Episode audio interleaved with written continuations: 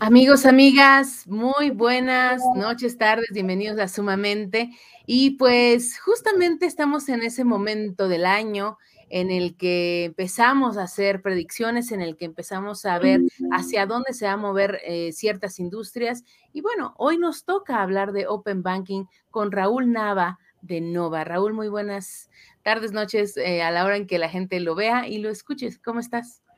Eh, bien, Alina, eh, buenas tardes, noches. Un gusto estar aquí contigo compartiendo, digamos, todo este modelo de Open Banking, Open Finance.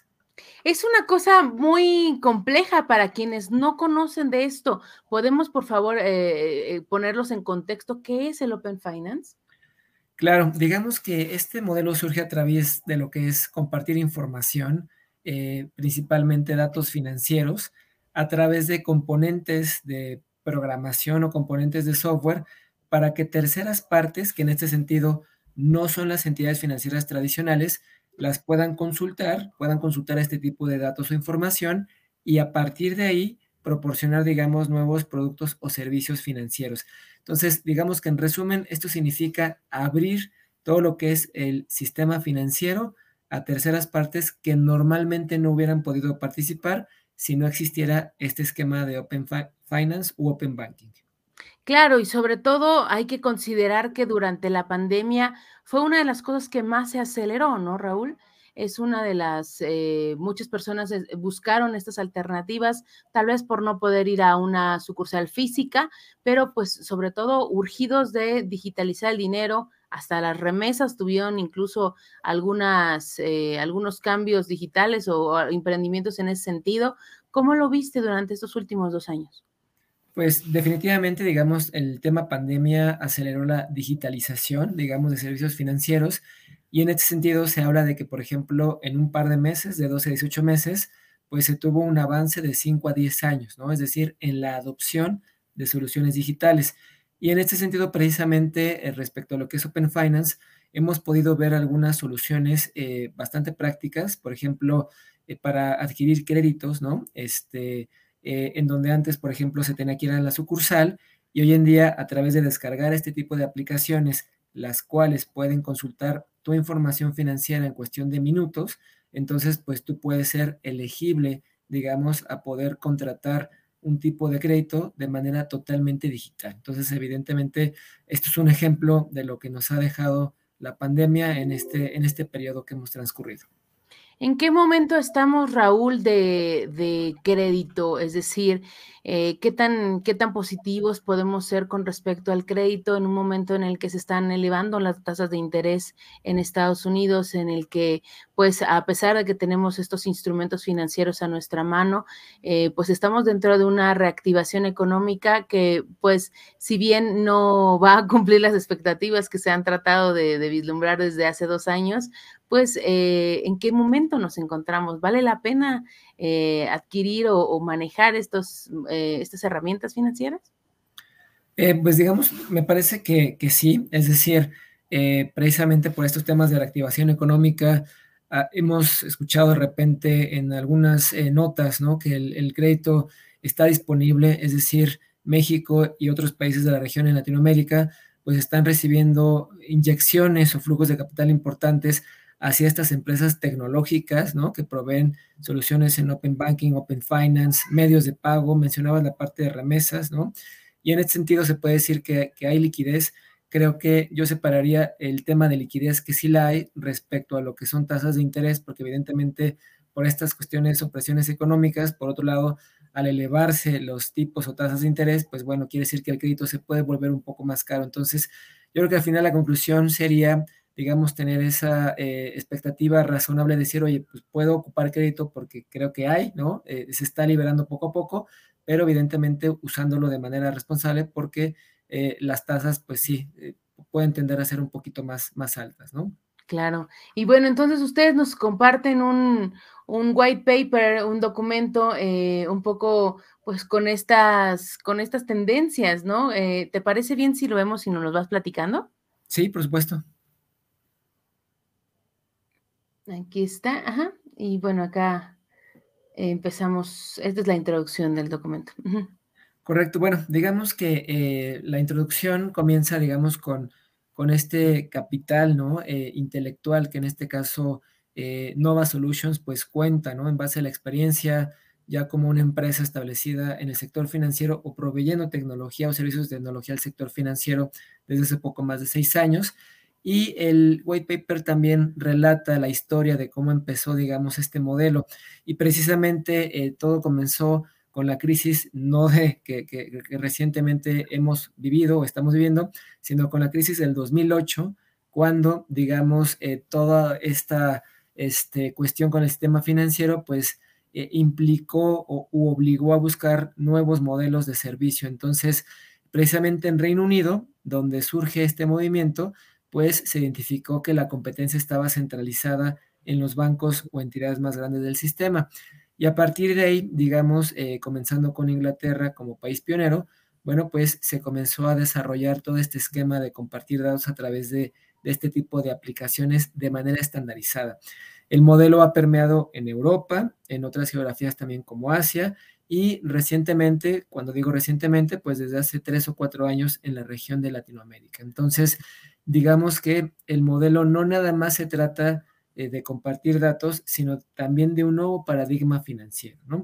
¿Y a qué me refiero con este nuevo paradigma financiero? A que normalmente el cliente interactúa de manera tradicional con una entidad bancaria, eh, platicábamos, ¿no? Visitando la sucursal o eh, contactando a su ejecutivo de cuenta.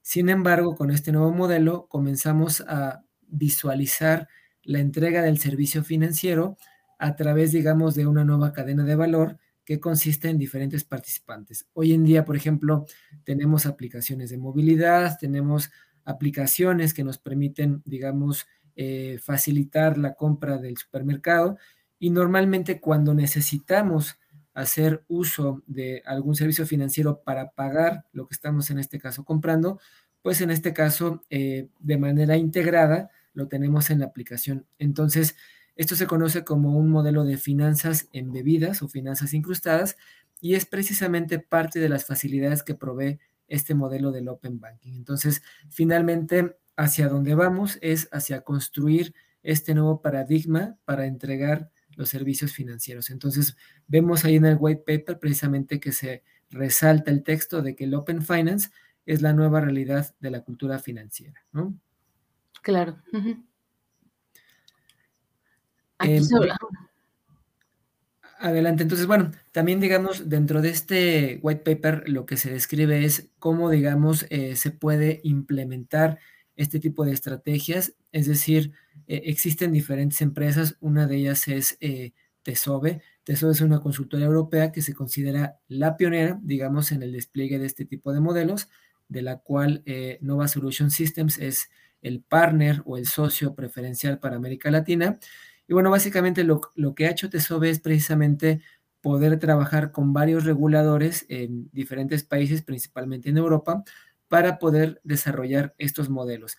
Ahora, surge la pregunta del por qué trabajar con los reguladores. Bueno, precisamente es para dar una certeza jurídica, es decir, el hecho de compartir información financiera, pues implica que son eh, datos e información sensible que normalmente estaban resguardados por las entidades financieras. Entonces, se requiere desarrollar todo un marco normativo y jurídico alrededor del cual el cliente, que es el beneficiario final, pues pueda tener esa certeza de que sus datos se están compartiendo de una manera adecuada, que el usuario para compartir su información previamente ha dado su consentimiento, es decir, no se puede consumir información sin que el usuario dé su consentimiento expreso y también se tienen que definir todos estos lineamientos para poder resguardar la información de una manera segura.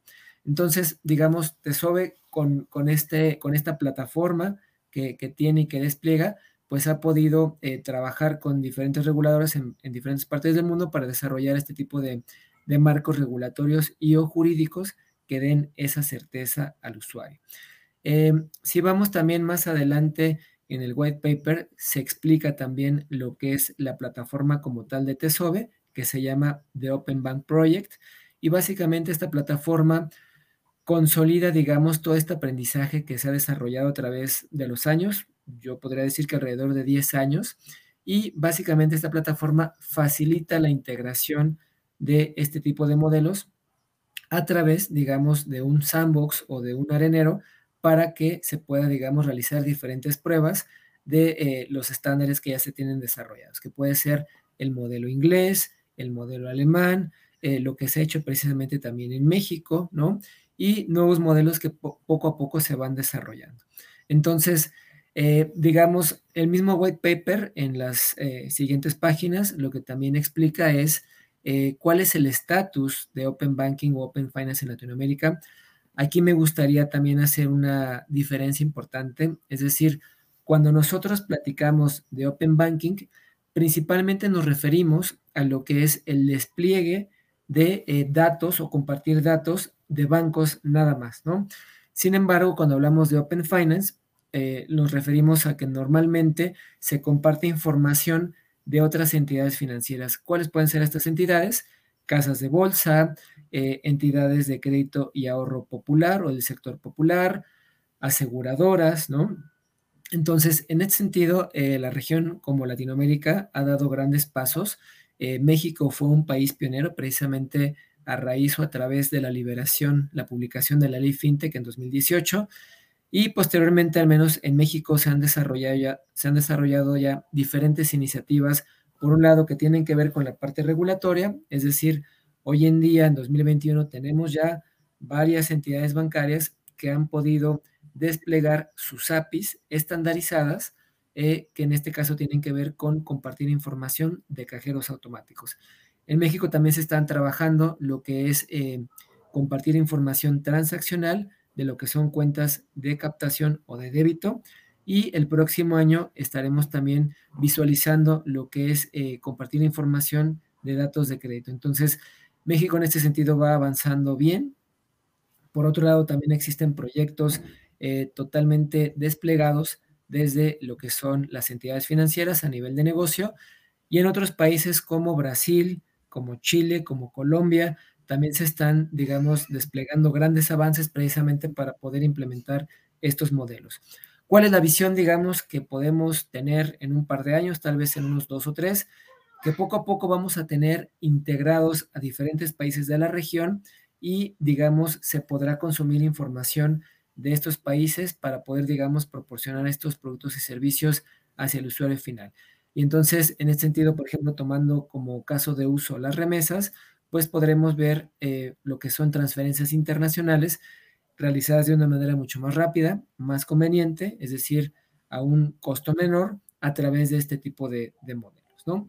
Entonces, este, este papel de investigación, pues también va definiendo, digamos, cuáles pueden ser eh, los, los, beneficios, cómo se pueden desplegar estos modelos, eh, digamos, cómo se puede aprovechar el aprendizaje ¿no? que se ha generado este, por parte de la consultora de Tesobe y a través de la plataforma de Open Banking Project, ¿no? que es la plataforma eh, de Tesobe, la cual maneja todo este tipo de integraciones de APIs y lo que se puede esperar en la región. Entonces, en este caso, Lina, bueno, pues este white paper da estos insights de manera muy objetiva para poder, digamos, tener esta visualización de lo que ocurre en la región y también lo que se puede hacer con el Open Banking u Open Finance, dependiendo del país de que se trate, ¿no? Oye, pues, pues muchos comentarios tengo en mi cabeza, voy a tratar de organizarlos. Y bueno, creo que evidentemente nos podría dar, o, la intención de esto es eh, poder medir todos los instrumentos, las operaciones financieras de una manera en la que, pues, eh, una manera en la que tal vez no estamos acostumbrados y esperando evidentemente a que esto sea transparente, ¿no? O sea, me hace pensar o me hace dudar sobre los datos que hemos visto o que no tanto dudar, sino que yo creo que siempre lo he visto de una manera muy fragmentada. Por ejemplo, ahorita nos enfrentamos al buen fin, viene, vienen todos estos datos, es lo que primero es lo que reporta Banjico, la ANTAD reporta otros datos, es decir, casi siempre tenemos que armar este rompecabezas eh, de los reportes de cada institución. Obviamente a esto también se integra el e-commerce y no tenemos eh, una cifra casi fidedigna, ¿no? Eh, sobre lo que se reporta en todas las plataformas. ¿Tú crees que esto nos podría ayudar a, consolidar esas cifras y poder tener un poco más de certeza en ellas? Sí, digamos que ayudará en su momento a poder, digamos, tener una información, eh, digamos, más eh, homologada. Me refiero a que, por ejemplo, eh, el hecho de compartir datos, que en este caso provienen, provienen de la fuente directa como es una entidad financiera, pues evidentemente nos podrá generar eh, datos o reportes mucho más acotados. Y aquí hago un paréntesis porque en este sentido platicaba yo sobre la parte del reporte que hoy en día ya se pueden consultar APIs relacionadas con cajeros, con cajeros automáticos. Entonces, esto quiere decir que la información de cajeros automáticos se considera como un dato abierto, un dato que se puede conocer por cualquier persona, porque, bueno, pues nos podemos meter al sitio web de la entidad financiera, podemos hacer una búsqueda y encontramos esa información. Entonces, esto, digamos, se puede considerar como el primer paso para un modelo de Open Finance. Posteriormente, digamos, hablaba yo de los datos transaccionales o datos sensibles, ya como tal, de los clientes o usuarios del sistema financiero para los cuales se requiere su consentimiento. Y también en su, en su momento, es decir, todavía no se podrá especificar una fecha, pero podría ser en uno o dos años, podremos también consultar información agregada. Y esta información agregada es la que estamos platicando precisamente de datos consolidados, ¿no? De cuál es, digamos, el volumen de compras que se generó en el buen fin, cuál es el portafolio hipotecario del sector de ahorro y crédito popular. Entonces, poco a poco, precisamente podremos tener, eh, teniendo acceso a este tipo de datos que, son eh, agregados, ¿no? Claro, y otra cosa que, me preocupa es la, es la anonimización de estos datos, ¿no? En la protección de datos personales se habla justamente de poder sí tener acceso a estos datos eh, y evidentemente yo creo que es una condición que muchos de los usuarios de estos productos financieros tienen que aceptar para poder usarlo, pero eh, ¿de qué manera se puede asegurar esa, esa anonimización para que estén esos datos seguros? Bueno, cuando hablamos de datos agregados, en este sentido, ya como tal, la definición de la ley FinTech en su artículo 76 define que son totalmente anonimizados, por lo cual, si nosotros aludimos al concepto de cuánto se compró en el buen fin, entonces solamente tendremos cantidades de manera general. Sin embargo, para los datos transaccionales se maneja lo que se conoce como consentimiento del cliente. Esto quiere decir que el cliente tendrá que dar su consentimiento expreso a través, pensemos que descarga la aplicación, empieza a ocupar este tipo de servicios de Open Finance, antes de lograr la conectividad o la conexión con los portales bancarios a los cuales el cliente tiene cuentas de débito, por ejemplo, entonces el cliente tendrá que realizar un ejercicio de consentimiento y decir, bueno, a esta entidad sí le doy mi consentimiento, a esta no, a esta entidad se lo doy de manera parcial, a esta entidad de manera completa. Entonces, el usuario podrá elegir y, al hacer esta elección, bueno, se entiende que está de acuerdo o no está de acuerdo en compartir esa información financiera. Evidentemente, los clientes usuarios que no den su, su consentimiento, pues no podrá, digamos, ser esta información accesible a terceras partes, ¿no? Te lo digo porque ya han sucedido varios, eh, pues varias filtraciones con algunas empresas fintech que pues los datos de sus clientes se han filtrado. Entonces, evidentemente, pues aunque es uno de los sectores más bollantes que tenemos ahorita, la parte de seguridad, la parte de manejo de protección de datos de sus clientes sí tiene que eh, mejorar para que nosotros justamente podamos tomar esa decisión, Raúl, de decir, a ah, este sí y este no, pero pero sí creo que hace falta mucha conciencia al respecto en ese sector. Sí, totalmente de acuerdo. Y en este sentido, digamos que eh, la, misma, el mismo regulador ha estado trabajando y, digamos, el enfoque que se le ha dado es decir, eh, es un enfoque, digamos, completo y robusto.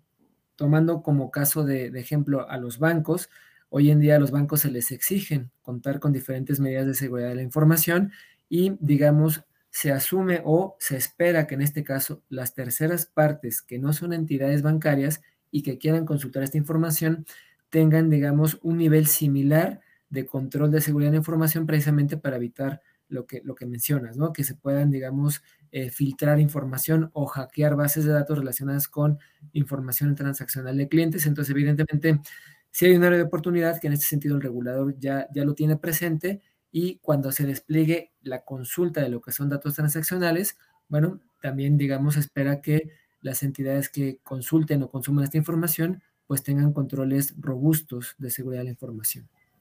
Actualmente, sin, sin considerar la ley FinTech, ¿qué otros datos abiertos podemos consultar eh, para, para complementarlo?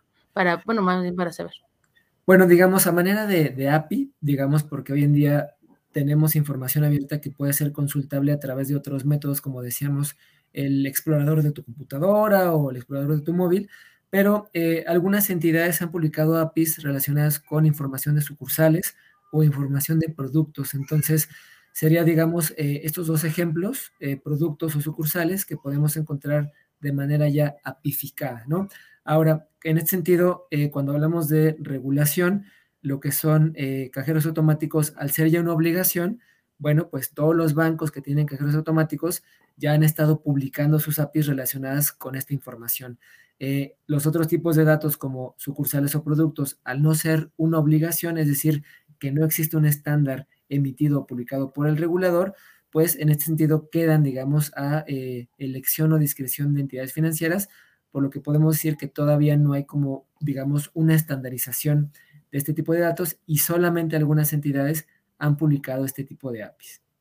Raúl, por último, em, no puedo dejar de emocionarme al ver en este tipo de reportes, pues la palabra cripto, hablar de, también de blockchain.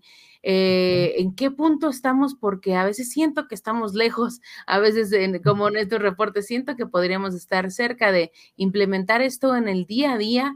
Eh, ¿Cómo se está utilizando esta tecnología ya mismo para poder acceder a esta data? Bueno, en, México, digamos, creo que todavía se sigue un enfoque conservador en el sentido de decir, bueno, la parte cripto, eh, al no ser, digamos, una moneda de uso corriente avalada por la autoridad, en este caso Banco de México, pues evidentemente eh, todavía tiene muchas limitantes. Sin embargo, eh, lo que sí se ha visualizado y se ha visto en implementación son soluciones blockchain, digamos, en un back office. Cuando digo back office, quiere decir para procesamiento interno por parte de las entidades financieras. Entonces, el, uso y la adopción de esta tecnología, digamos, va siendo lento y creo que esta lentitud corresponde precisamente a las posturas fijadas por las autoridades, pero me parece que poco a poco estaremos viendo, digamos, cada vez un uso más extendido de esta tecnología en el país.